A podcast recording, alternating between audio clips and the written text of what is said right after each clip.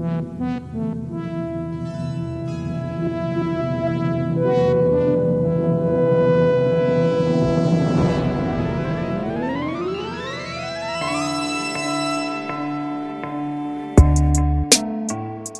Salve, salve! Aqui quem fala é o Mestre Oda, está no ar o episódio 13 do Piratas do Mangue. Aqui é esse espaço onde a gente fala com quem está envolvido no cenário underground, seja da música, quadrinhos, cinema e artes em geral, trazendo sempre de 15 em 15 dias um novo convidado para a gente tentar aí pilhar quais são suas referências. Mas antes de mais nada, deixa eu apresentar quem está aqui comigo hoje, tocando essa bagaça. Aqui comigo, meu mano Fralves. E aí, Fralves, como é que tá? Salve, salve, Odd, salve todos os ouvintes. Tamo aí, né? Daquele jeitinho, no momento dessa gravação, um pouco de esperança. Quando lançar o episódio, vamos ver aí como, como estaremos, né? Mas é isso aí, mano. Vamos que vamos, É, né? aí é que a gente vai saber, né, mano? Do outro lado aqui também, meu mano Thiago Catica. E aí, Catica, meu brother, como é que tá? Salve, Oda. Salve, rapaziada. Tudo tranquilo, mano. Tudo certo e vamos caminhando pra mais um episódio aí. A marca 13, número dos loucos. Vamos ver como vai ser o episódio aí.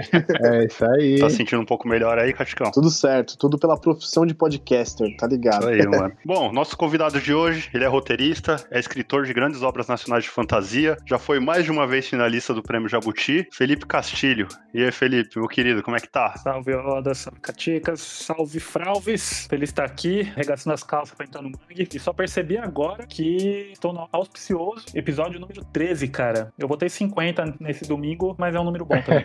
É, mano. Eu acho que nesse momento que a gente tá 50 é o melhor número aí. E como é de praxe nesses tempos que a gente tá vivendo, que a gente entra em contato com alguém, acho que a primeira pergunta que a gente faz, né, mano? Como é que tá passar a quarentena aí, mano? Tá levando? tá sendo bizarrinho. Tava preparado pra três meses, tô aqui há um ano, né?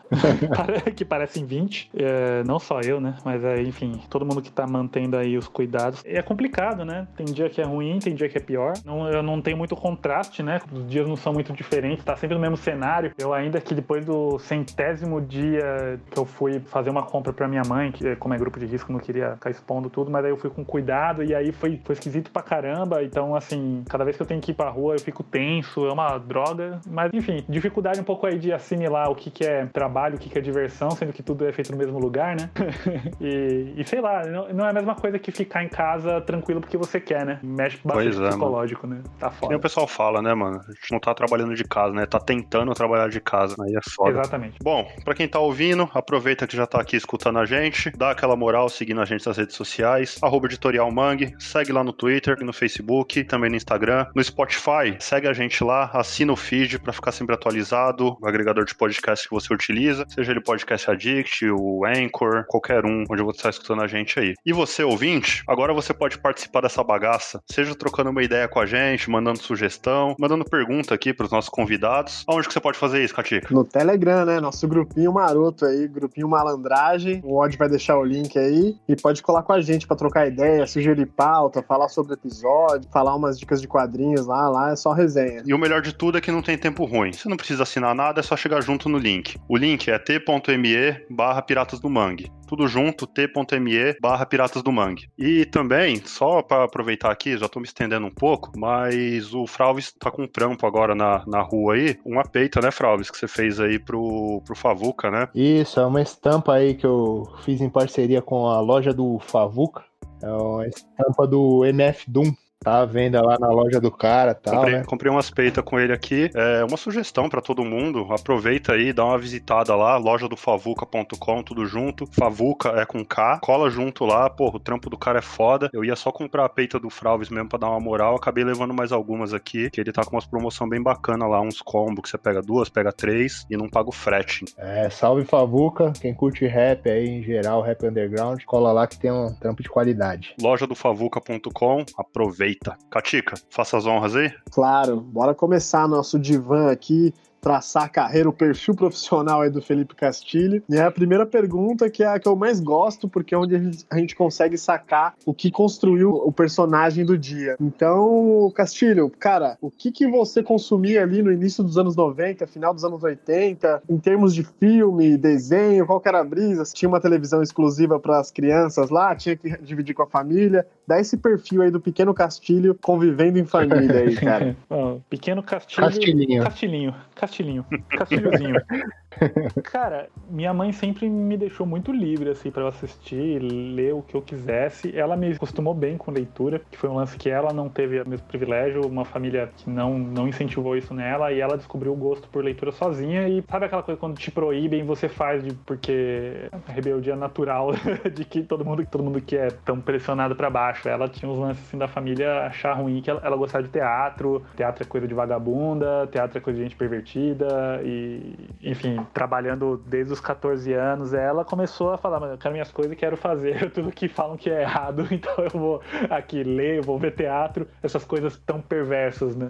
É, então, cara, ela fez comigo justamente o contrário, assim, ela se incentivou demais a, a ler o que eu quisesse e eu podia perguntar o que eu quisesse e, e ela nunca chegou a, a, proibir nada, sabe? Ela era, desde que eu era muito pequena, assim, é, até uma das discussões que eu pensava, será que eu sou muito novo para falar sobre isso? Tudo bem, que bom que minha mãe fala. Tipo, ah, filho, se um dia você for usar droga, você me avisa que eu uso junto, mas você não vai usar essa porra sozinho, que é perigoso, não sei o que. Tá... Da hora, vi porque teve um, alguns convidados antigos aqui que a gente fez em outros episódios, né, entrevistando, fazendo essa mesma pergunta, a gente vê que, tipo, pelo menos a maioria do que a gente já conversou, o pessoal não tinha tanta liberdade assim, não, mano. Tinha gente que via Cavaleiro do Zodíaco escondido. escondido não, eu até. É, cara. É Pô, mas não, é isso, essa parte, né? E, assim, isso aí foi exclusivo da minha mãe, sabe? Tipo, primeira discussão que eu tinha lá 12, 13 anos, ela falou em termos de, de cigarro, e depois, quando eu tava com os 14 aqui, ela falou: o pessoal fuma maconha na sua escola? Eu falei: ah, mãe, o pessoal usa. Ela, então, se, eu, se um dia você quiser experimentar, você me avisa. Eu, eu não gosto, não acho legal. Deu, primeira vez que eu usei o cigarro normal, ela falou: eu fiquei tossindo pra caramba. E, cara, eu não sei se foi efeito contrário, assim, eu sou, né, tipo, cada um sabe bem o que fazer com o próprio corpo e suas escolhas e tal, mas eu mesmo, cara, eu nunca tive vontade, eu não curto, assim, eu bebo, bebo pra caralho. Mas o, é um lance que, tipo, ela sempre me deixou tão livre que eu sempre fui muito sincero comigo do que eu queria ou não e eu me senti pressionado, tudo. Então foi um lance muito da minha mãe, assim, sabe? É um lance dela sempre de manter tudo muito aberto, as conversas. Então eu lembro, assim, de pivetinha assistir Silêncio dos Inocentes e ela tá pesado. Eu só que falar, ah, mãe, é um filme só. Ela é, exato, é um filme, mas tá entendendo a história? então eu lembro de assistir Silêncio dos Inocentes muito novo. Eu adorava filme. Eu adorava, tipo, Alien, Predador, Exterminador do Futuro, que é todo aquele terror pós-nuclear, né? Da, do, do, final dos anos 80. Uhum. E, e, assim, eu fazia. Eu, eu vejo hoje, eu fazia um paralelo muito inconsciente com mulheres fortes e minha mãe, tá ligado? Sarah Connor, Ripley. É, e minha mãe lá, sozinha com a gente, eu e meu irmão, né, no caso. Então, para mim, foi muito no inconsciente, mas minha mãe sempre foi muito jogo aberto comigo. Então, quadrinhos desde sempre. Meu pai, é, ela separou do meu pai quando eu era pequeno. Tenho, tenho lembrança do meu pai em casa. Meu pai sempre foi fã de quadrinhos, essas coisas, mas ele não participou, assim, da, da minha educação. Então, nessa parte, ele deixou muita coisa legal para mim, assim, de, de, Ele tinha um caderno de desenhos, ele desenhava muito bem. E tinha, tipo, surfista prateado, o Basilisco, o Homem-Aranha, ele tinha um traço meio kibe, assim, cara, é muito louco. E oh, nunca fez porra nenhuma com isso. É, ele tava, desenhava, e no meio desse caderno de desenhos tinha, tipo, David Bowie, Gene Simmons, então pra mim era tudo super-herói, tá ligado? Uhum. Sei eu vi o David Bowie e eu falava, pô, será que tem alguma coisa dele com, com Homem-Aranha aqui? Pra mim era tudo igual, né? Antes de saber uhum. o que era Marvel, o que era DC, o que era David Bowie. E, mas aí dessa parte também, assim, então eu posso dizer que o meu primeiro contato com quadrinhos pode ter sido com meu pai, mas minha mãe sempre foi a, a que me que leu desde cedo para mim, a que parava lá do lado da cama e lia a mesma história mil vezes, que ia na locadora e falava, pode alugar o que você quiser, tenho lembrança muito boa de ir na locadora e alugar mil vezes o Robin Hood daquele, da Disney Raposa, tá ligado? Sei, sei, tô ligado. Caráter, formou meu caráter esse desenho. Toda criança que assistiu, que assistiu esse Robin Hood cresceu duas coisas, ou anarquista ou furry, né? Eu vou pro lado anarquista, então. agora, agora chegou o Disney Plus aí, quem quiser, quem quiser rever esse filme ou poder conhecer pela primeira vez, deve estar tá lá, né? formar caráter depois de adulto aí. Eu assinei, cara, aqui, mas eu não, não entrei ainda pra ver. Será que tem, mano? Ah, possivelmente cara, eu, também cara. tô logado aqui, mas eu não, não pesquisei ainda, mas espero sei lá. Tenha. Espero que tenha, né? Porque agora a gente tá fazendo propaganda crer, de graça tá... aí. É. Ó, espero que Mangue, tenha. Mangue foi comprado pela Disney, hein? Mangue foi comprado pela Disney. Você não... Imagina. Paga nós, Disney. E esse lance dessa criatividade, como ela foi sendo exercitada na escola? Você praticava muito na educação artística, lance de desenho também para tentar emular os traços do seu pai? Ou o seu lance era redação desde molequinho já? Cara, não foi. A escola não teve muito papel nisso, não, velho. Eu sempre fui de ensino público e eu acho que assim, ensino tava bem sucateado, né? Não que teve algum momento que ele não esteve, mas teve momentos que já esteve melhor. E eu não. não quando, quando ele esteve melhor é o momento que eu tava saindo da escola. Então, é, meu irmão pegou um pouco, pelo menos, aí, de um governo mais preocupado com isso. Mas, assim, por sorte, mesmo em meio tempo de crise, você tem professores que fazem a diferença, né? Então eu tive contato com bons professores, desde a parte da primeira infância quanto até o ensino médio. Professores que sozinhos, assim, tinham projetos muito claros de dedicação à profissão e que eu guardo com muito carinho. Então, assim, educação artística era isso. Eu gostava, né? Era o lado, eu gostava de educação artística, gostava de educação física, mas era ruim. Então eu me sentia, me sentia bem na educação artística, mas eu parei de desenhar, né, com o tempo, né? Quando eu cheguei com os 12 anos, eu não continuei. Não teve nada muito freudiano, assim, de eu tentar reproduzir o traço do meu pai, mas acho que inconscientemente eu tentava copiar os desenhos, também fiz uma parte de desenho e tal, né? Eu, e eu escrevi livros mesmo, assim, tipo, eu gostava, sei lá, do Menino Maluquinho, eu fazia uns livros ilustrados, grampeava e era meu livro. Depois, com 10 até os 14 anos, fiquei fazendo gibizinho com meu irmão, a gente dobrando as folhas A4, fazendo... Zine nossa... Kids aí, ó. Zine Kids. Cara, a gente tinha uma editora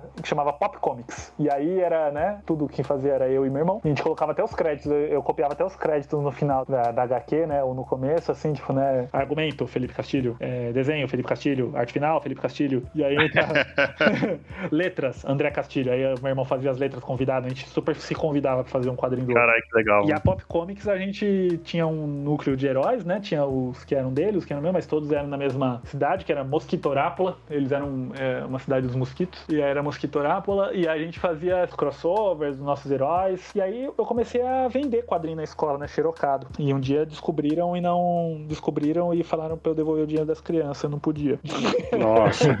então, mas era legal, cara, assim, foi o primeiro grande exercício, porque aí, meu irmão, a gente levava muito a sério, né, cara? A gente fazia reunião pra falar o que a gente vai fazer, qual vai ser o próximo uhum. grande evento, nossa crise nas infinitas terras. Cara, é, é muito interessante estar colocando esse ponto de produzir o próprio material, mesmo esse lance de vender na escola. A gente fez entrevista com o Douglas da Ugra aqui, se eu não me engano, foi no episódio 5, é, volta lá para escutar, quem não ouviu ainda, e ele falava exatamente a mesma coisa. Tinha ele, um amigo dele também, que tinha esse excesso de criatividade assim, e começou a produzir algumas coisas por conta, meio independente ali, e vender na escola também. Ele tinha um, uma diferença que o, o que ele falou aqui é que ele achava que só ele fazia esse material independente. Na época você tinha essa percepção também de que só tinha o mainstream e aquele produto que vocês estavam fazendo? Ah, cara, a gente não tinha muito noção como produto, assim, né? Apesar de, de brincar de editora, né? Uhum, Mas assim, sim. eu não sei se eu tinha tanta percepção. Eu, eu, lembro até de conversar com alguns amigos pra, tipo, oh, faz também, porque a gente tem mais revistas, né? Tipo, eu ficava tentando fazer os amigos também pirarem nisso, mas a verdade é que eu não tinha muito amigo.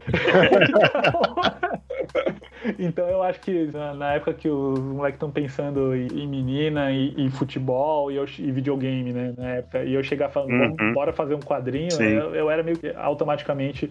Mas eu tinha, eu tinha assim, não vou né, tinha uns brother que gostava de ler o que eu fazia, que eram meio que, que os leitores, assim, né? Tipo, você tem ali meia dúzia de coisas, mas o, lance era muito mais é, eu e meu irmão, sabe? Era de um pro outro e, e de vez em quando, a mãe, olha aqui e dá uma lida aqui, minha mãe super interessada sempre, dava risada e tal, era bem, era bem sátira de super-herói, né? E tinha, quem tinha noção de mercado era o quê, né? Era comprar a revista Wizard, era, né, que, que falava em termos mais mercadológicos às vezes, né? Mas era pro fã, né? Mas era pro fã que queria saber saber como era feito por trás das coisas. Então, tipo, mas eu não. Mas era meio que isso, assim, né? Eu não via mais pessoas fazendo e eu não pensava ele como produto. Eu vendia de vez em quando, e assim como eu vendia. É, é, teve uma época que eu comecei, eu fiz uma tabela de desenho. Você quer que eu desenhe você? É 50 centavos. Você quer que eu desenhe.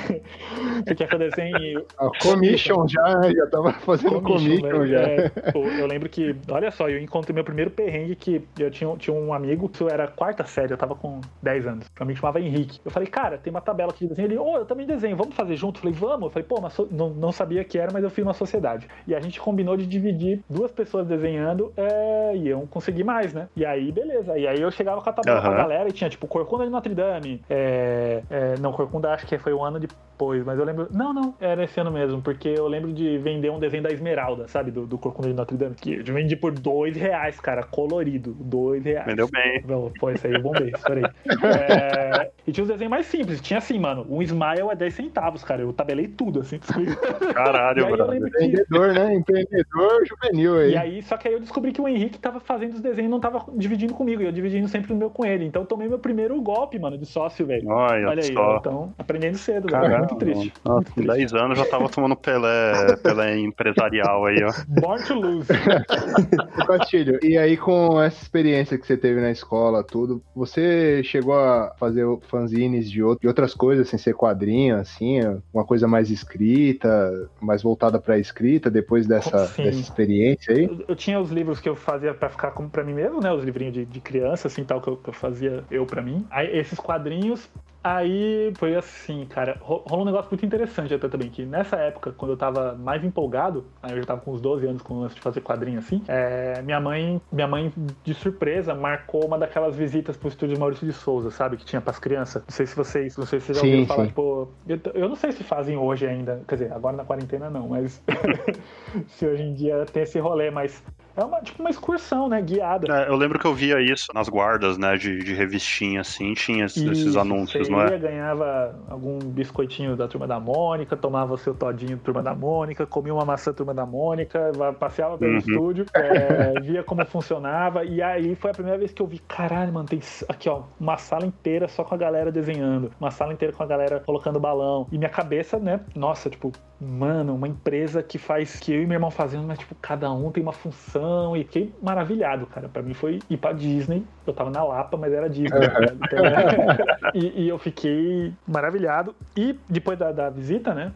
é, eles p- passava assim, durante a visita passava pela sala do Maurício e ele não tava lá, né? Ele tinha lá um monte de coisa, prêmios e tal. E aí na, na saída, né? Tava na recepção de novo, a minha mãe resolveu perguntar se o Maurício vinha no dia. E eu, como sempre, com a minha pastinha de desenho embaixo do braço. E aí falaram que, que sim, e que era aniversário dele, né? Só que assim, a, minha mãe não me contou. Eu vi no elevador, né? Que era hoje é aniversário do Maurício, parabéns, obrigado por tudo e tal. E minha mãe falou: vamos esperar um pouquinho, talvez tenha mais alguma coisa. E ela não falou que era Maurício. Eu fiquei esperando, lendo todos os gibizinhos na, na recepção. Tinha um monte assim, né? Da, na, em cima da mesa. E aí o Maurício chegou. E minha mãe conversou com ele e ele foi muito solícito, cara. Eu guardo isso com muito carinho, que assim, ele não me tratou que nem criança, tipo, oi, tudo bom? Vamos tirar uma foto e tchau. Ele falou, já conheceu o estúdio? Eu falei, ah, eu tava na excursão ali. Vamos lá, que agora eu que vou te apresentar o pessoal. Caralho, que legal, E mano. aí ele subiu comigo, cara, a gente passou horas, velho. Ele subiu comigo e com meu irmão, super atencioso, mostrou o lugar de novo, fez uma galera.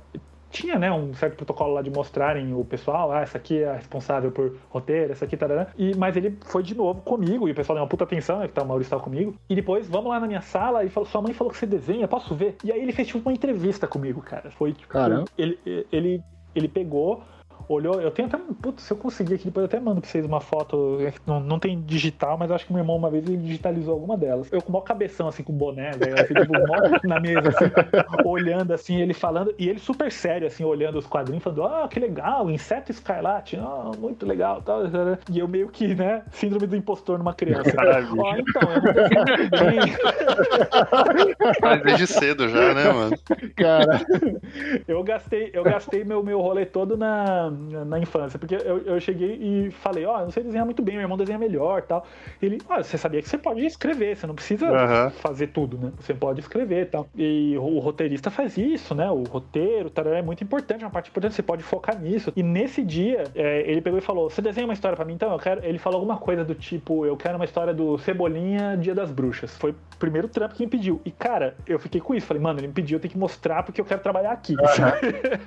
ele não me prometeu nada, sabe? Tipo, vem trabalhar aqui nem nada. Do, tipo, ele falou, um dia você pode vir trabalhar aqui e tal. Mas ele falou isso e, cara, eu nunca fiz isso. Eu nunca terminei, eu nunca achei que tava bom o suficiente. Eu comecei a desenhar, ele queria que eu desenhasse tudo que fizesse, tudo. Eu nunca fiz, mano. Chegou a começar e ficou pra você, é isso? É, eu achei que não tava bom, velho. Eu achei que eu olhei os caras fazendo lá tudo muito foda profissionalmente. Eu olhei meus quadrinhos e falei, mano, não, não é bom o suficiente o que eu fiz. Caramba, eu bicho. E ele falou, manda aí, manda pro correio, depois pode entregar aqui. Eu quero, eu quero ver. Eu nunca mandei, velho. Eu nunca. É, você chegou a ter a oportunidade de encontrar ele novamente e, e contar essa história, cara? Cara, é... já encontrei o Maurício várias vezes em, em, Bienal, em evento, assim, né? Mas assim, ele sempre tá com um monte de gente em volta. E eu tenho um lance de. Eu sei muito admirar em silêncio as coisas. Eu nunca escondo minha admiração, eu falo quando eu sou fã, tudo esse tipo de coisa, mas eu fico aquela coisa, pô, eu vou interromper e falar, o cara autografou uma fila de 500 pessoas, eu vou então sempre aquela coisa, tipo, eu olhando ele passando sempre, né? E aí, de uns anos pra cá, né? É, depois que eu conheci o Sidão e tal, sempre, né, cumprimentava o Sidão tudo, mas eu nunca falei, ah, nunca vou,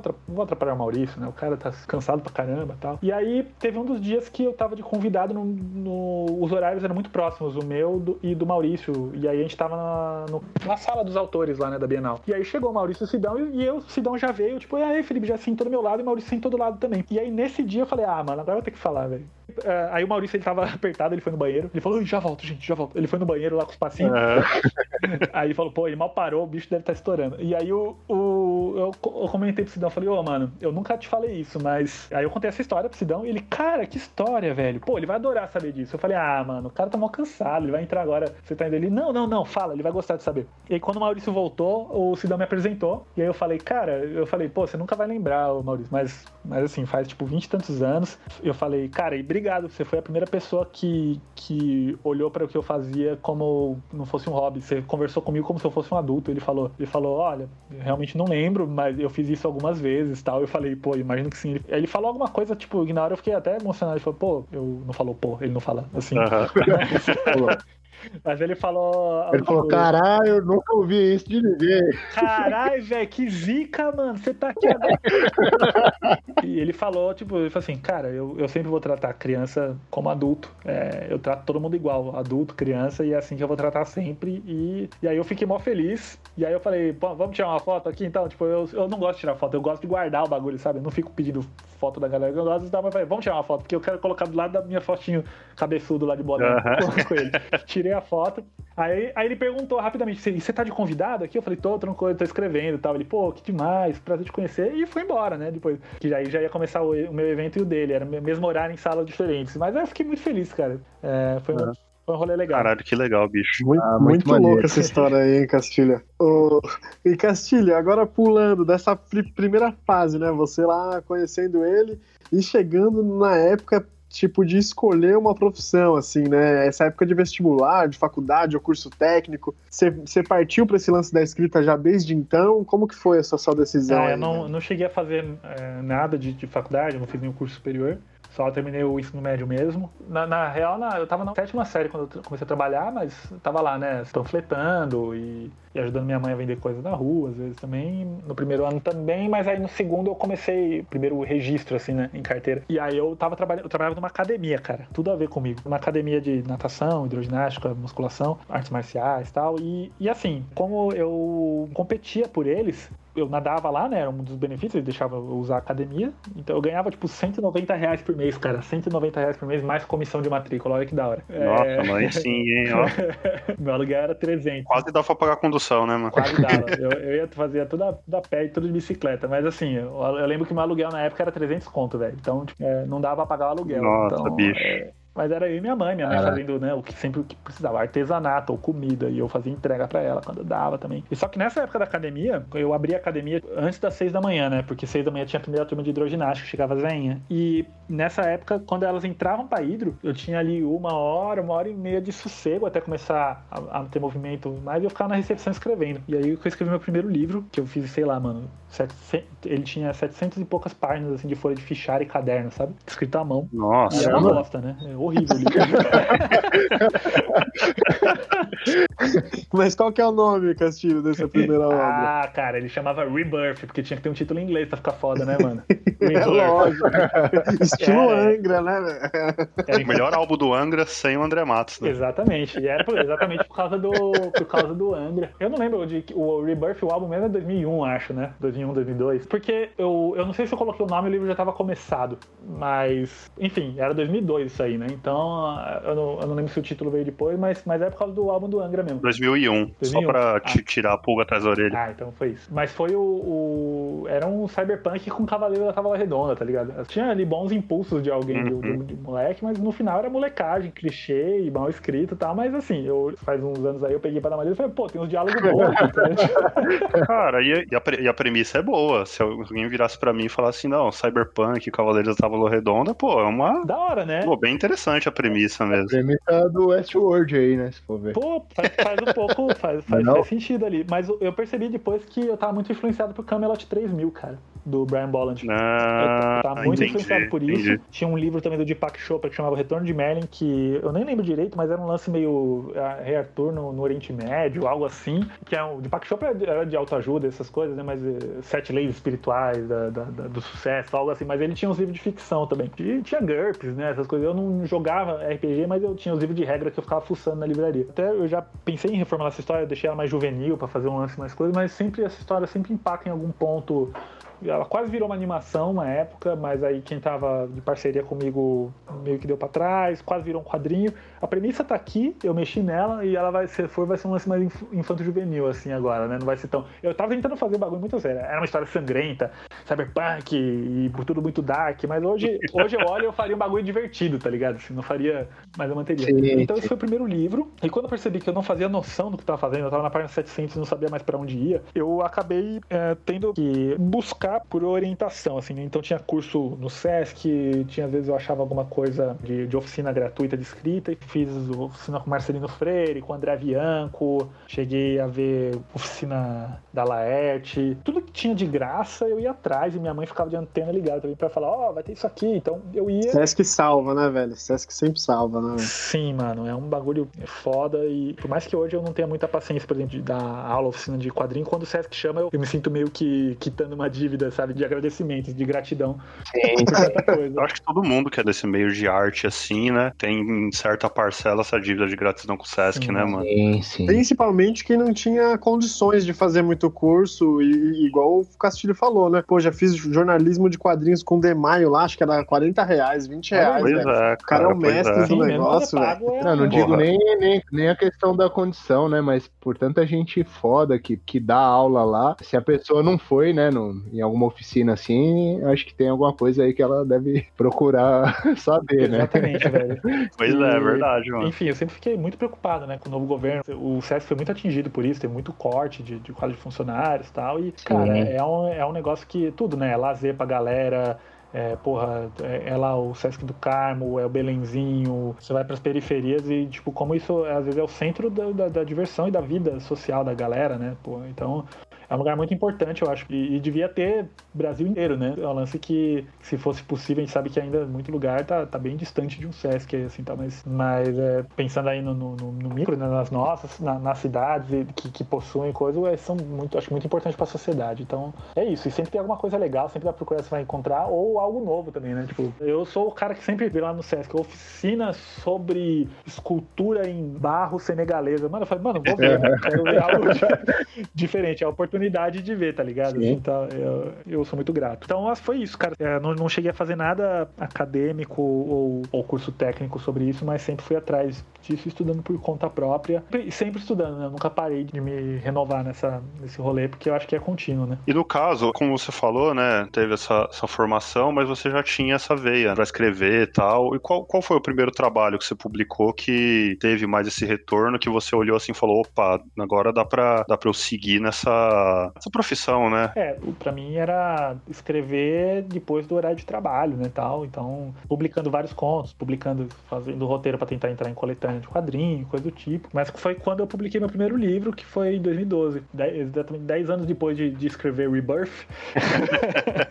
é, e aí antes eu tinha escrito já outros livros também, assim, que que eu tinha um outro que era chamava Omni, que, que já era um lance mais sobrenatural, que foi o livro que eu já tinha de, de resultado depois de, de cursos e de, de coisas desse tipo, que que eu fui bater em porta de editora e, e foi o meu livro dos nãos, né? Assim, que eu tomei muito não. Até chamar atenção com ele de uma editora que falou: Ó, oh, é legal, mas você tem algo mais infanto-juvenil? E foi aí que eu falei: Mano, eu tenho que parar de ser trevoso, tá ligado? Eu tenho que parar de tentar escrever coisa dark, uhum. não sei o quê. E aí eu abracei o lado mais humorado, mais alegria, ousadia. E aí foi eu, com a publicação desse que começou a se movimentar. Comecei a ser chamado. Eu fiz um livro meio que pensando também em que ele fosse adotado em escola, né? Então ele, eu pensava do, pensando numa maneira comercial, né? De ele não ser só aquele livro paradidático que a, a molecada torce o nariz quando o professor manda ler, que ele fosse legal, que ele fosse divertido, mas que ele funcionasse em escola. Então coloquei algumas questões ambientais e tudo. Então é, o primeiro livro da, da série Legado Folclórico que eu ainda não concluí, falta um livro, são quatro, eu publiquei três dele. Em 2012 eu publiquei o primeiro, que é o Ouro Megabytes. E esse, cara, começou a mudar tudo. Comecei a ser chamado para evento, por colocar folclore no, no rolê e tal, que é um lance que eu sempre gostei também e sempre estudei bastante. Isso que eu ia comentar também em cima desse, desse livro, que ele tem essa característica, né? Eu sei que tem algumas outras obras nacionais que exploram também, né? Mas dentro desse meio fantástico, né? Ele explora muito pouco, né? O folclore brasileiro. Tem muito, a gente vê muito de folclore do, é, da Europa em geral, né? É, celta, coisa assim. E como é que surgiu essa, essa vontade de de escrever sobre o folclore brasileiro, isso já era uma coisa que você já, já trazia de antes e quis colocar ali nas páginas? É, na verdade, sempre teve gente escrevendo, só que a gente não consegue se conectar com todo mundo, né? Antes eu acho assim, faltava no mainstream, né? Gente escrevendo coisas, mas também tinha aquilo, saber por onde procurar. Eu resolvi fazer por não encontrar muito, mas depois que eu comecei a me enfiar nisso, eu comecei a ver que já tinha muita gente produzindo também, e a gente foi se conectando e hoje tem uma grande rede. Mas, cara, é, hoje eu acho que naturalmente está tendo um movimento meio que o contrário disso, né? De eu só produzir com, com baseado em em viking, celta, grego e, e mesmo quando fazem isso, eu acho que está tendo um, um abraçando-se bastante a identidade brasileira. Tipo, se um cara escreve um livro que se passa na Grécia antiga, é, mas é um brasileiro escrevendo com um jeito que só um brasileiro poderia, né? Ele não está emulando aí um, um, estilo, né? Sim, um anglicismo uh -huh. ou alguma outra coisa. É, é, eu acho que, que é legal. Tem, tem, por exemplo, um livro do, do grande Max Malman que faleceu, mas que, que é incrível, que é o, o Centésimo em Roma e tem a continuação As Mil Mortes de César. É um livro na Roma Antiga. Mas é um livro que só um brasileiro teria conseguido escrever, cara. Porque é muito, muito foda. E a forma com que ele faz é, é quase. Ele mostra, tipo, um jeitinho. A, a, coisa, entre aspas, tá, gente? Do jeitinho brasileiro, aquela coisa do. É, é, né, se fala mais em Roma. Então, é só um brasileiro poderia ter contado a história daquele jeito. Então, eu acho que a identidade. É, de um, de um povo, assim, ele pode estar na escrita e não só no tema, né? Mas eu, eu gosto de misturar bastante por exemplo, já no legado folclórico é plenamente Brasil, é, se passa, né? O personagem, o Anderson, né? Que é o moleque lá que ele vem para São Paulo e depois vai viajando pelo Brasil, encontrando mitos, lendas e costumes de povos, né? Folclore é, é tudo isso, né? E depois também, por exemplo, a Ordem Vermelha é uma ficção fantástica, mas não, não tem nada. É, é, é, é muito Brasil, assim. Um, é, é, meio que problemas de, um, de gentrificação, é, fala sobre muita coisa que o Brasil passa hoje num contexto de um, uma ficção fantástica, épica, né? Mas é, eu acho que a gente. Aí já é o caso onde eu levo mais na narrativa do que no tema. É, e folclore. A, a, folclore tá presente em tudo que a gente faz, né? Desde o do, filtro de barro em casa ao a rendinha do botijão de gás, né? Isso é folclore também, porque uhum. é costume passado para frente. Mas a, parte de crença, mitos e lendas sempre me encantou muito. Então, Felipe, falando agora do Ordem Vermelha, Filhos da Degradação, de 2017, que é meio a hitzeira sua aí, que foi meio parceria com a CXXP, né? Queria que você comentasse um pouco dessa criação, de como foi essa parceria, o um lançamento, né? Junto com o pessoal do Omelete, que é, um, é uma galerinha pira, né? Tipo, tem, tem uma base, uma fanbase grande, né? Esse, Pô, esse título. É, pá, foi um rolê, foi um projeto da CCXP, né? De criar uma. Eles sempre celebraram aí as, as histórias do mundo inteiro, da, de vários estúdios e tal. E eles falaram, ah, vamos criar alguma, um rolê nosso também. E aí eu fui convidado para fazer parte né, da, da criação. Quando eu cheguei já tinha alguns personagens esboçados pelo Rodrigo Didier, né? E pelo Vitor Hugo Souza. Estavam lá pirando em alguma coisa. O Vitor Hugo é, é, ele modela, né? Ele tra trabalhava na época já trabalhou com, com fez vários trampos, mas na época ele estava na Iron Studios, e o Rodrigo desenhista, ilustrador, super talentoso, versátil, e também ele trabalhava no Omelete na época. E aí me chamaram para construir o universo, né, essa parte de conceito, e aí começou esse bate-bola, né, eu, Rodrigo e Vitor, teve direção criativa, assim, do, do, do Érico Borgo, do Renan Pizzi, da Iron Studios também. Foi legal, cara, foi uma oportunidade, eu, eu adoro trampar por encomenda, assim, que é, é muito louco, você faz umas coisas que você não faria se fosse só por você, né, tipo, de chegar e falar, cara, eu preciso de uma história com automóveis e lutando contra é, coisa, isso já existe, Transformers. Uh, tem a, encomendas, encomendas. Vocês entenderam? Vocês entenderam o que eu quis dizer? Sim, sim. Hoje em dia, pra você dar um exemplo de uma coisa que não existe, é cara, difícil, pô, tá difícil, hein, mano? É muito Pô, a, a, Refluxo nasceu assim, mais ou menos, né? O Flávio falou pra mim o que, que a gente lançou pelo selo manga. Eu quero desenhar astronauta, samurai, macaco e vamos é fazer isso. uma história. E aí, é verdade, é, essa foi a premissa, né? É eu tinha feito um quadrinho, o meu primeiro quadrinho, pra mim, na época, era, era grande, né? Então eu quis fazer um, uma história curta, né? Pra, pra praticar tudo, de quatro Olha páginas, aí. né? No caso. A caráter de exercício mesmo, né? E aí, trocando ideia com o Katika, eu falei, pô, tô querendo fazer uma história aqui, mas eu queria desenhar isso aí que ele falou, né? Macaco, samurai, astronauta. e, tô e tô pensando numa história aqui pra poder desenvolver isso, é isso poder desenhar isso. Né? desenhar, você pega, você pega o que você gosta de fazer e tenta conectar essas pontas. Eu acho um exercício sempre legal e sai uns bagulho diferente daí, né? Mano? Então, é, e é, é legal que tem uma limitação, né, cara? Você poderia até comentar isso, né, nessa diferença aí de você ter uma limitação de elementos para compor uma história e se for muito livre, assim, né, o, o quão difícil é fazer uma com limitação e sem uma limitação, né, que você faz o que você quiser Sim. da sua cabeça. Ah, né? é, assim, de exemplo, é, até um rolê, quando a gente faz um, a gente vai fazer um roteiro aí para um, um curto, alguma coisa de audiovisual, tem aí as limitações. O cara fala, mano, a gente só vai ter dois cenários, a gente só vai ter duas locações, a gente só vai, ou então, tipo, quando é animação, fala, cara, a gente só vai ter tempo de, de fazer cinco concepts de personagem, se possível, não fazer eles trocando de roupa, ou a gente não vai ter tempo para fazer tanto próprio assim, para fazer tanta coisa. Então, essas limitações se tornam as regras do seu, seu trampo. Fala, ok, então eu preciso fazer essa história funcionar só com cinco personagens. Vai ter que ser tudo num, num lugar só. É bem isso, assim, não é limitação, né? É, é uma limitação, às vezes, orçamentária, mas você transforma a parte de roteiro é não se importar com isso. Você tem que, que olhar essas coisas como elementos que você tem que ter, né? Então, num trabalho por encomenda é meio que isso. Eu já recebi encomenda, tipo, ah, eu preciso de uma história que.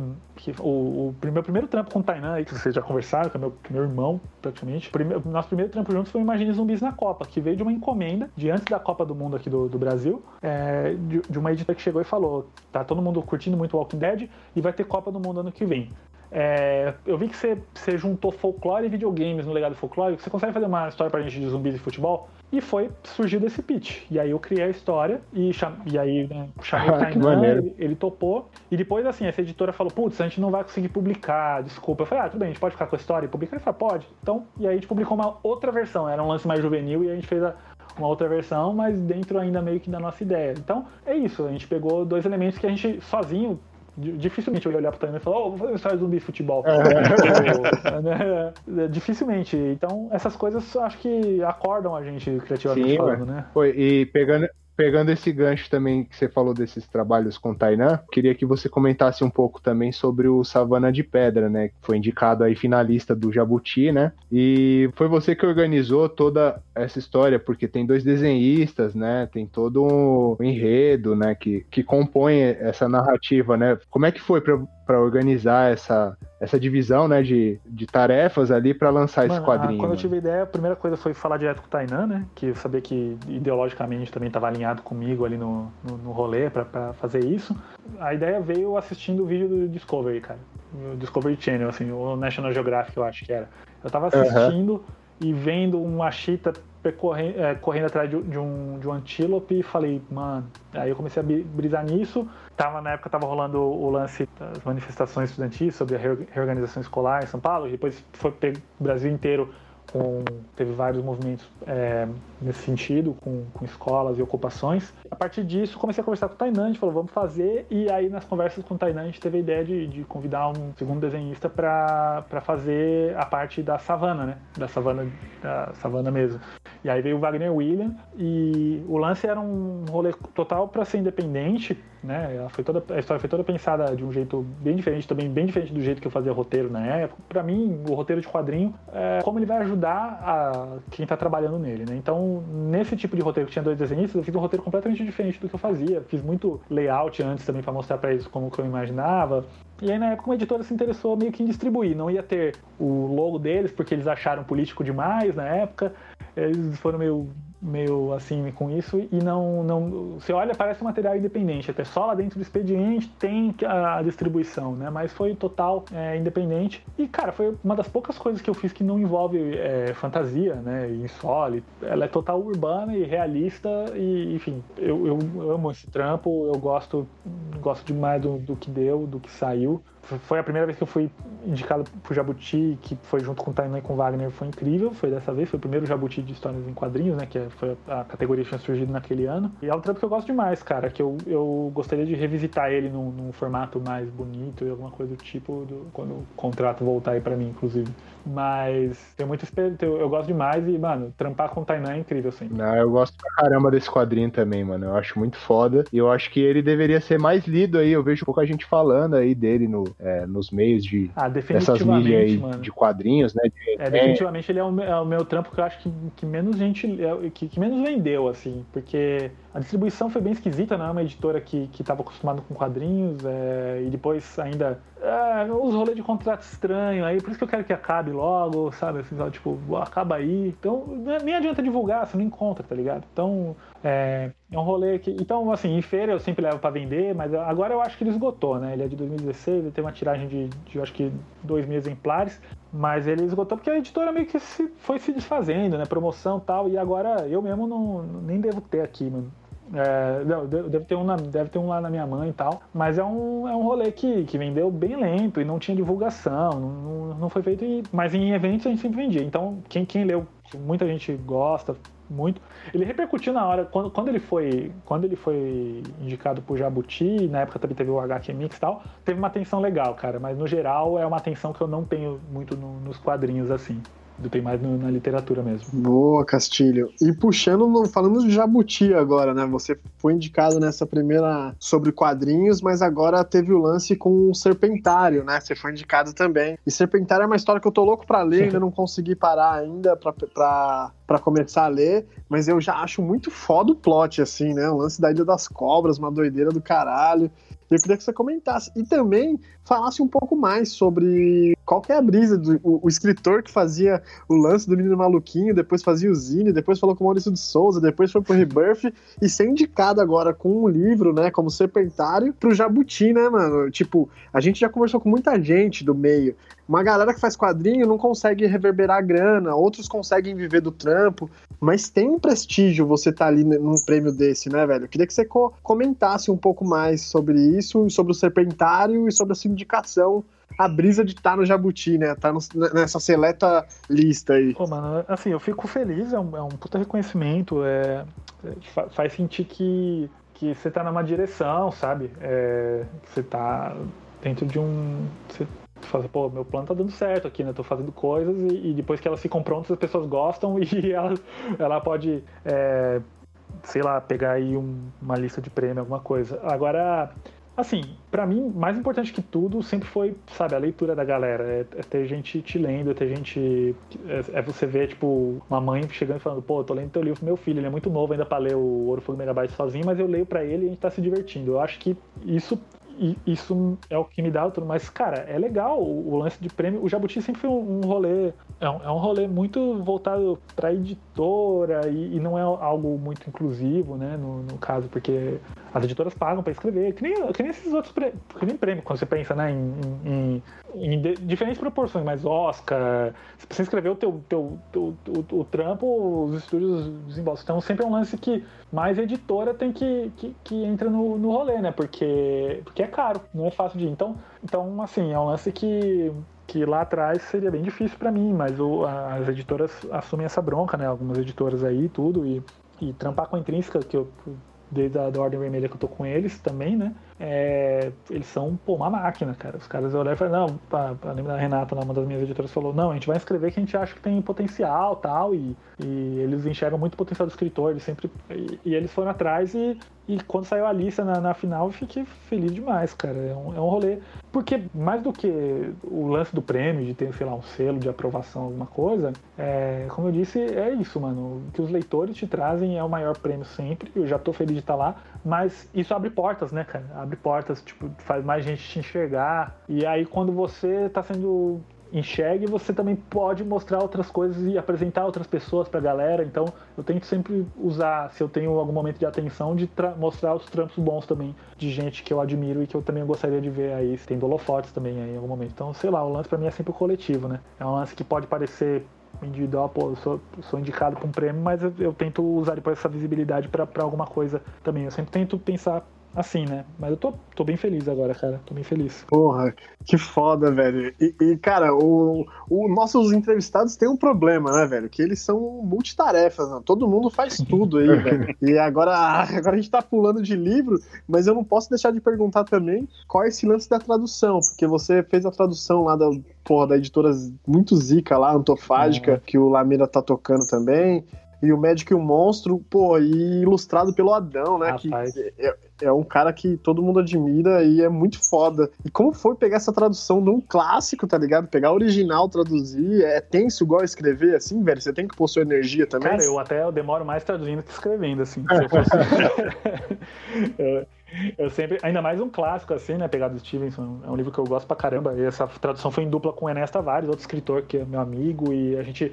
A, a, o convite do, do, do, Daniel Lameira pra, pra gente, né? O Lameira é um querido. Ele já, ele já chegou falando assim, cara, eu quero fazer uma coisa diferente, uma tradução em duas pessoas que é médico e monstro. E vocês dois têm perfis diferentes, e, e a gente acha que, que isso pode fazer grande parte também da, da, da, da, da divulgação do livro, sabe? São dois tradutores e tal. E o Enéas é um cara, pô, é um acadêmico, um cara professor de, de, de literatura incrível e puto escritor. E eu sempre fui mais maloca, relaxo. E, e, eu, e aí a gente sempre brincou que, né, é, Dr. Tavares e Mr. Castilho, né? Então, foi bem legal fazer esse, foi bem legal fazer isso. E, cara, quando o Lameira falou que o Adão ia fazer as ilustras, passou um filme, assim, velho, na cabeça. Porque é, eu, lá, eu tava falando lá, né, de quadrinhos da infância, grandes referências de quadrinhos, assim, também para mim, sempre foram as tirinhas, né, de jornal, que é um lance que para muita gente é o começo, né? Então, uhum. assim, é, Calvin Haroldo, Adão, né, Pirata do Tietê, to, todas essas coisas para mim eu recortava, Mafalda, né, que para mim foi supremo sempre. É, eu recortava e colava num caderno assim, também, sabe, as tirinhas. Então, quando sabia que o Adão ia participar, para mim, eu fiquei super feliz.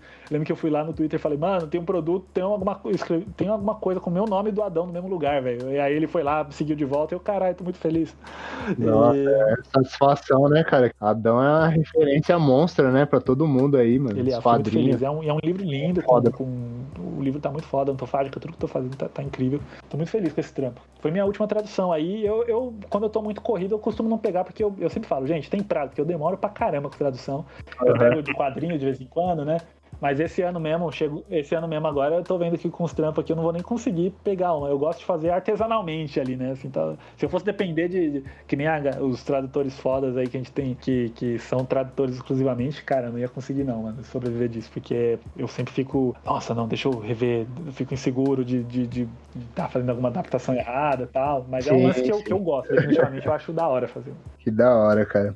E agora também puxando para o seu projeto aí tal do Catarse, agora tá com Catarse assinaturas Sim. aí, né, entregando várias histórias aí para os assinantes e tal. Eu queria que você falasse um pouco aí do que, que, se trata, né, como é que funciona a mecânica desse, dessa plataforma, né? É, enfim, ah, né, passa toda essa Sim. caminhada aí. Então, aquilo que eu, tem, tem, um lance que mercado, que nem eu tava falando, né, de, falei de alguns problemas aí do, de, de, mercado de quadrinhos e de, de ter editora que não sabe trabalhar muito bem isso, e você fica meio que a mercê e tal. É, eu, eu queria ter alguma coisa que me conectasse melhor diretamente ao leitor, né? E quando você faz um. No independente, o lado bom do independente é isso, né? Você é você direto pro leitor, não tem distribuidor, editora no meio, mas também o, é, é, são, são coisas diferentes do que você quer para você, né? O lance mais independente ou o lance da editora que vai te levar a, a lugares bem fodas. Você pode ser independente e super profissional se você respeitar todas as etapas e fazer tudo com. Não é independente porque não vai ter revisão, não é independente que não vai ter um design da hora. Mas é um lance que eu, eu sempre trabalhei bem com editoras, né? Depois que eu comecei e fui engrenando com o trabalho. Mas eu tava sentindo falta de alguma coisa que me colocasse diretamente em contato com o leitor. E aí eu fiz o Catar Assinaturas, que é meio que uma assinatura de gibi, velho. Assim, né? Tipo, você tem quadrinho todo mês. É, e a minha chance de, de, quem gosta de ler o que eu faço tem todo mês um trampo novo para ler, né? Não é só um.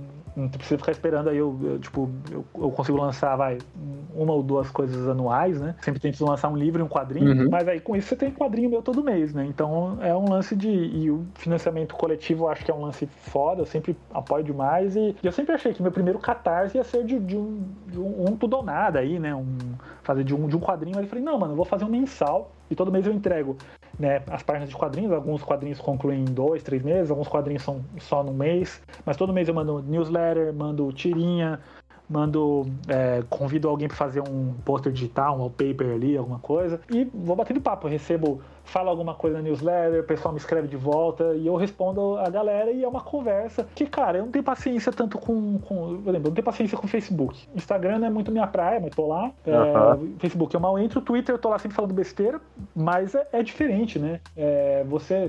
É, e é muita coisa acontecendo ao mesmo tempo, você não consegue dar atenção total. E, e então o Catarse e a newsletter ela acaba é, me colocando em contato. Alguém faz uma pergunta, mano, eu, eu vou lá e, e respondo e tiro a dúvida sobre isso, sobre, sobre trampo, sobre.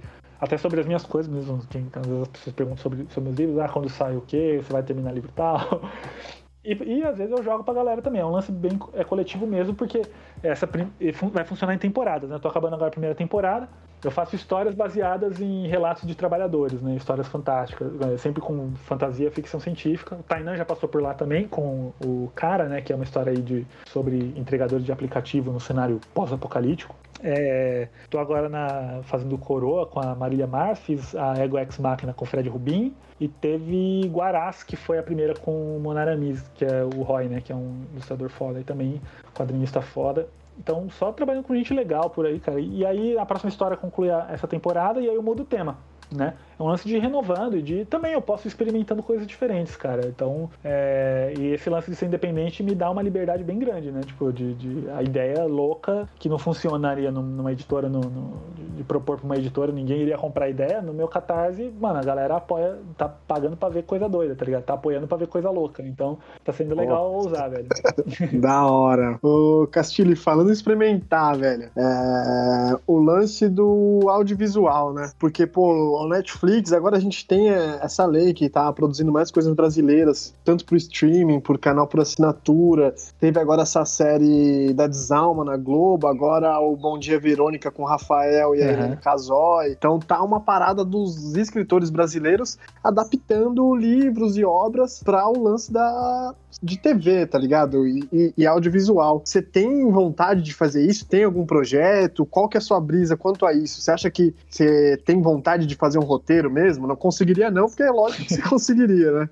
Mas é, qual que é a sua inspiração para isso, velho? Uh, ah, eu tô, eu tô podendo trabalhar bem com, com audiovisual ultimamente, né? Principalmente também pelo trampo que eu tô fazendo com, com Free Fire, né? Eu tô trabalhando na Garena também na, no estúdio criativo, então tem muita animação é, sendo feita e, e outras coisas também é, do jogo mesmo, mas o, o as animações estão sendo coisa bem legal de fazer. Mas é. Aí da, da parte mais autoral mesmo, sempre, sempre né, pô, sempre um sonho ver alguma coisa sendo adaptada. É, sempre tive essa curiosidade. E o Serpentário ele foi, né? Vendido, o, teve os direitos comprados pela Boutique, que é a que faz a, o 3%, né? Então, que é da, da Netflix. São caras muito fodas e, aí e tô sim, bem animado, velho. Da hora. E aí é isso, assim, eu vou me envolver bem na série, então. Caraca, é... eu já não vou nem ler o livro aí, Castilho. Eu vou ter que, que vai ter graça. Série, mano. Pô, claro, a experiência. Olha ideia, cara. Não vou ler porra nenhuma, não. Eu vou ler. Pô, já era o que eu queria, pô. Era eu vou ler só Eu só quero ler as figuras, caralho.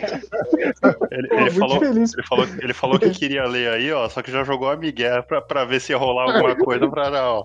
Não, vou esperar pra ver a série então. Porra, era, era, o que, Era o que eu queria, pô, que apresentou esse podcast aí. Trazendo o que vocês estão pedindo, ali. Então, o... Ah, mas, mas o, o, meu lance é. Agora eu nunca sei, assim, se eu, se eu quero ser surpreendido, tipo, de, pô, imagina que da hora, ver alguém adaptando e ver a visão de alguém sobre o que você escreveu, ou me envolver e, e pôr mais alguma coisa. Mas eu, eu, eu sou a favor da, da coisa da, da série, da série ou do filme, sempre ser um pouco diferente, velho. Usar a linguagem que você está se propondo para trazer coisas novas, né? Então. É... É, não, não vai meter o Stephen King aí reclamar, né, não, né? Depois, não. falar, ah, é não, não. Eu quero. Eu, eu, eu, eles perguntaram quanto, quanto que eu quero me envolver, né, com, com o rolê, né, nas, depois das reuniões. Eu falei, cara, eu, por mim, eu tô, tô aí junto tal. vamos junto, eu quero participar. Quero participar, quero, quero escrever também, quero é, eles falam, não, vai ser legal, tal. Eles queriam saber, o, ou se eu era o cara que só ia falar, não, faz aí o que vocês quiserem e nunca mais falem comigo. eu falei, não, não. Eu já me deu muito trabalho, tô, já. So, né? Sobe, o bolso assim e fala assim, não, só deposita aqui e vocês se viram. Não, cara, eu, eu tô super lisonjeado e eu gosto muito do trampo da, da boutique, então eu quero estar quero tá junto. O rolê é legal, tô empolgado. Porra, legal. Ah, que massa, cara. Pô, e a gente já tá chegando aqui no fim já. Infelizmente aí o tempo é meio, meio restrito, né, mano? Eu queria te fazer mais duas últimas perguntas uhum. aí, cara uma pergunta mais voltada para construção de roteiro, uma pergunta mais técnica. Então, assim, quando a gente começa a entender mais assim, sobre a estrutura de roteiro, estudar, né, a gente sempre se depara com a jornada do herói. Acho que é uma das paradas mais clássicas aí que a gente vê aquela estrutura que o pessoal vê que tem em toda, todas as histórias a maioria das histórias mainstream tem, né? Tipo Star Wars, Senhor dos Anéis e uhum. tal. É, eu queria que você falasse um pouco como é que é sua relação com essa jornada do herói para você fazer os seus roteiros, né? Se você utiliza dessa base e deixar um recado para quem quer começar a escrever também, né? Sente vontade de começar a produzir e ainda tá meio perdido também. Sim. Ah, então, cara, é, acho que a jornada é, é, um, é, um, lance é um lance interessante até para você começar a analisar as, as, obras, né? Se você tá assistindo um filme e falar, ah, aqui tá o chamado, aqui é o retorno com o Elixir. Mas eu, sinceramente, eu não, eu não gosto de me pautar muito por isso, né? Assim, de usar como fórmula, sabe? É, eu acho que torna, é isso aí, torna tudo muito igual, tudo muito tudo fica parecido. É um lance muito ocidental também. Então, se você for pegar criações originais é, da Índia, da, da, da, do Japão, uhum. da China, da Coreia, é totalmente fora disso, né? É outro mercado que não fica pedindo tanto a, jornada como fórmula. Você pega cinema coreano, cara, é, é muito, muito fora.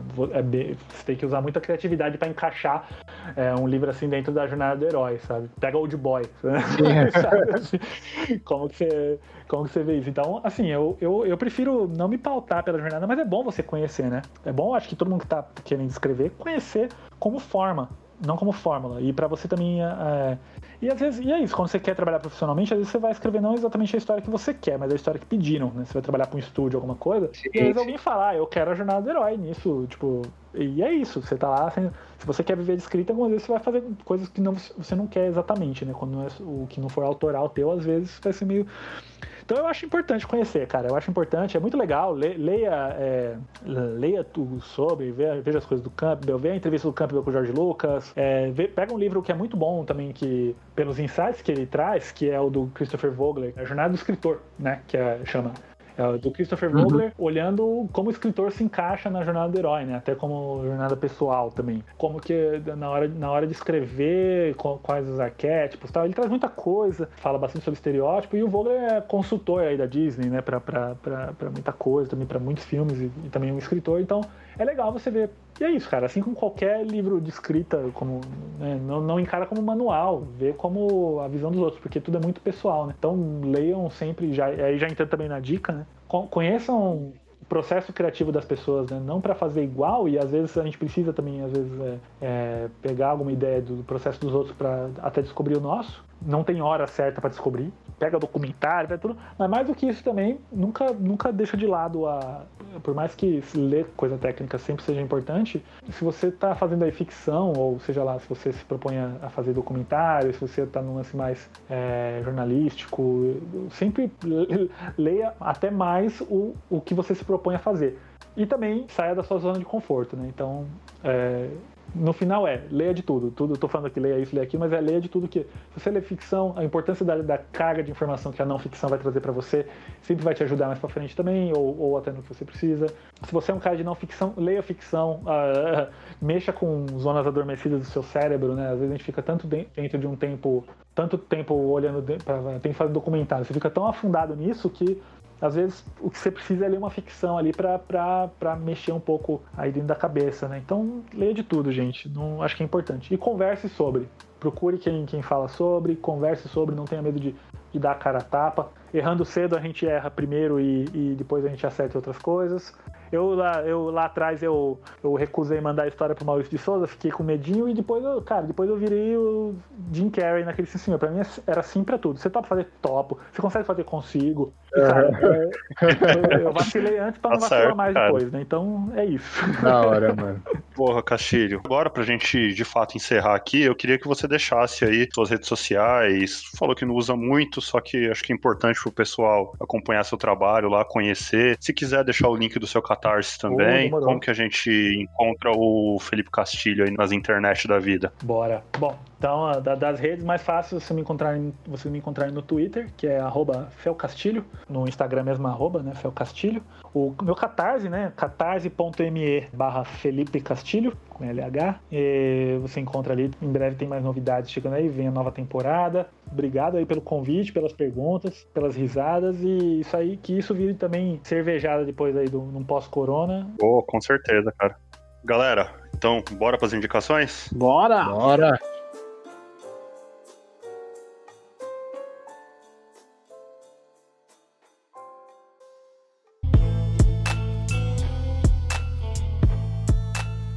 Bom, vamos lá então.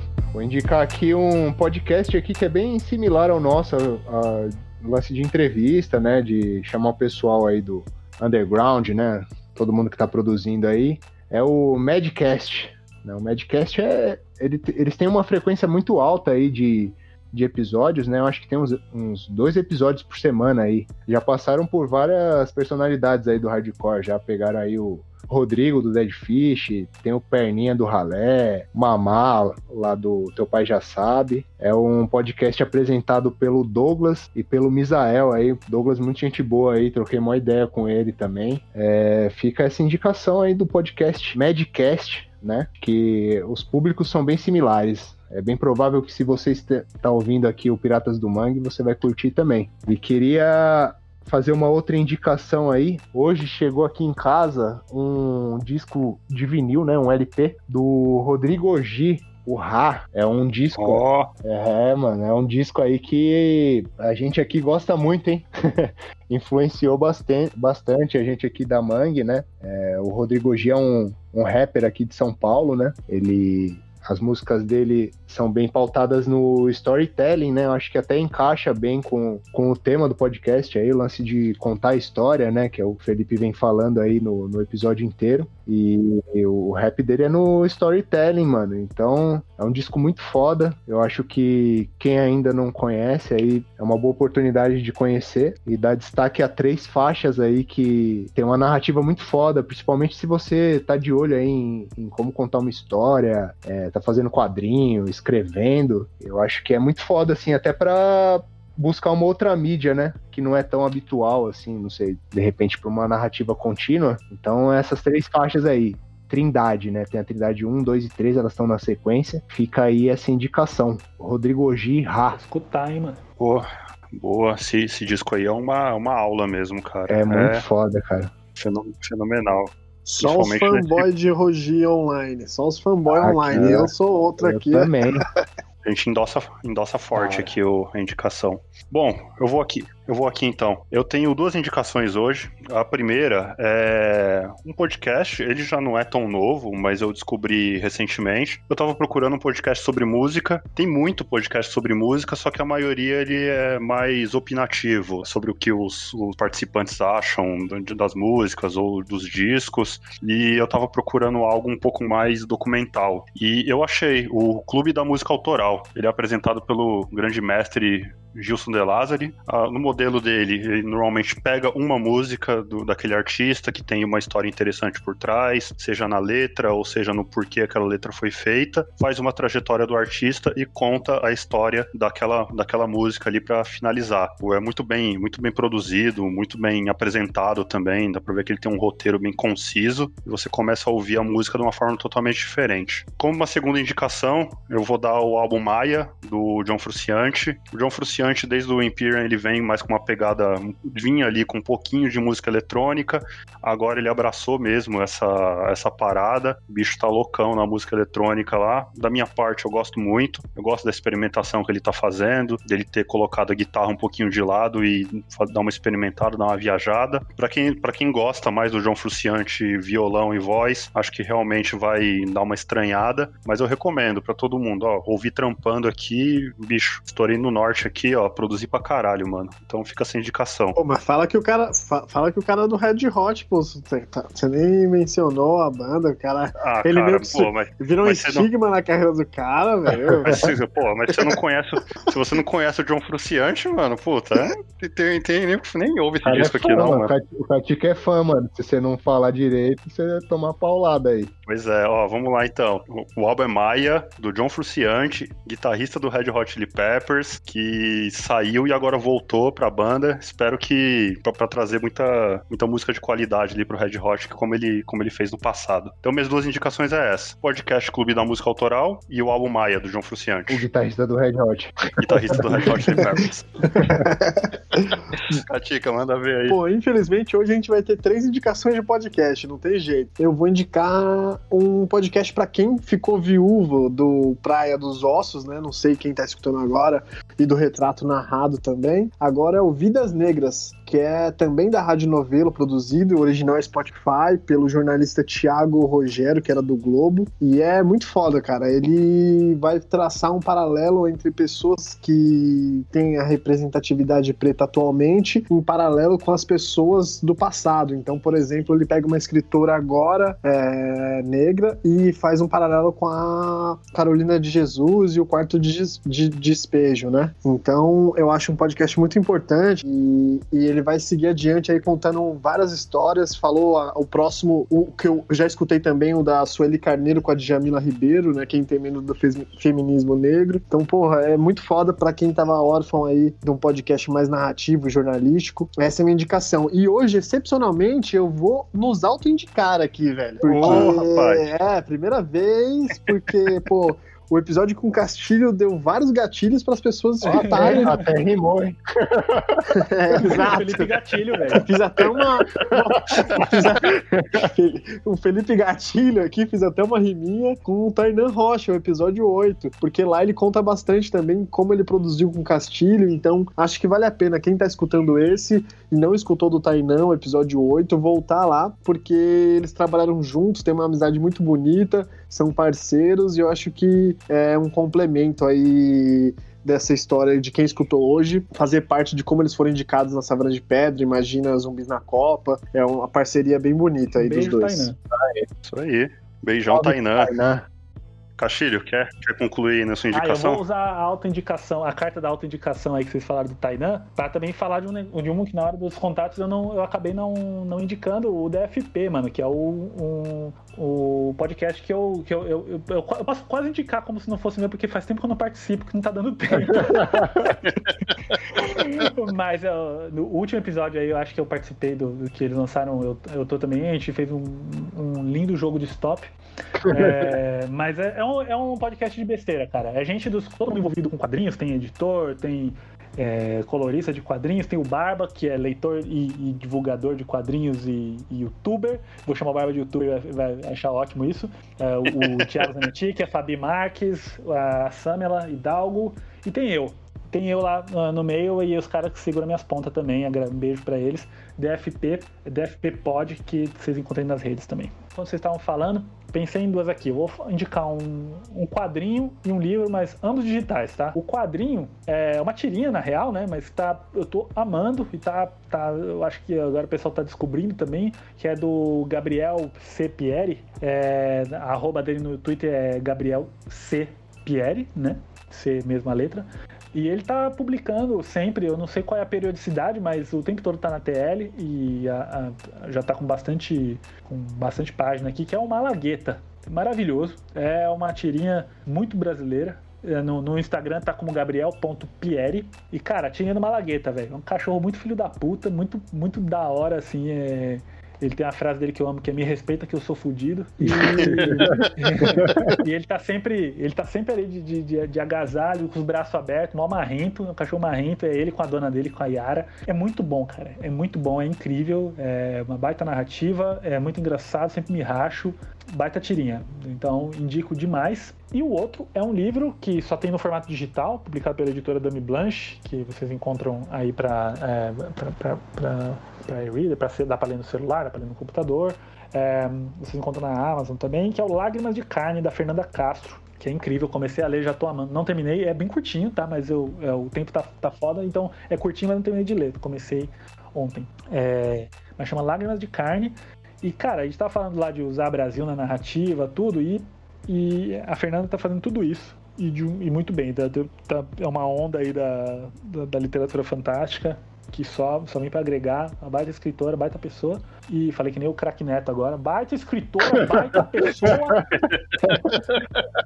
Lágrima de carne, bom demais. E vocês encontram aí, tá? Vocês vão ler rapidinho. Malagueta e Lágrima de carne. Boa. Só pra não esquecer, um salve pro André aí, que é o André Castilho, irmão do Felipe aí, que foi citado aí oh. várias vezes. Só amigo, mó saudade. Eu tava aguardando até agora pra, pra oh, chegar no final aí. pra dar esse salve aí, ó. Você já tomou as vezes. O Travis conhece o meu irmão, mas que eu não sabia, mano.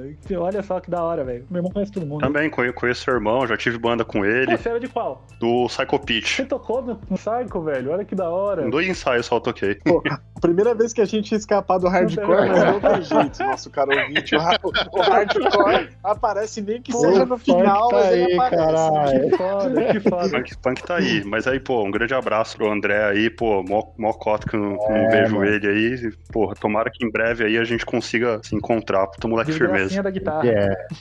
Chama, chama bem demais.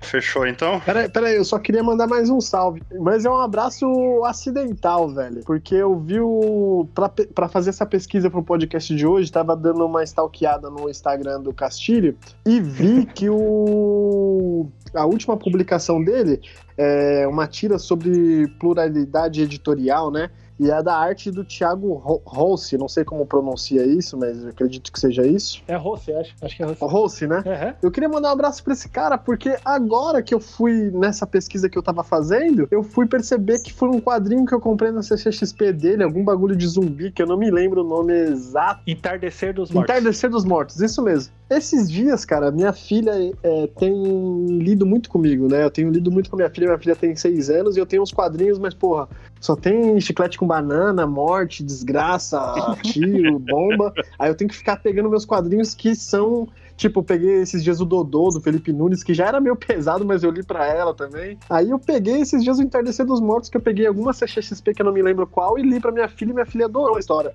Agora eu fui entrar no perfil do Castilho novamente e reparei que é o cara que tinha feito, pô. Então minha filha adorou, queria mandar pô. um salve pra ele aí por ter feito uma história enquanto juvenil, que as crianças de 6 anos agradecem, velho. Cara, que, que da hora. Thiago é incrível, ele tá na, no projeto do Catarse aí também, todo mês tem tirinha dele comigo.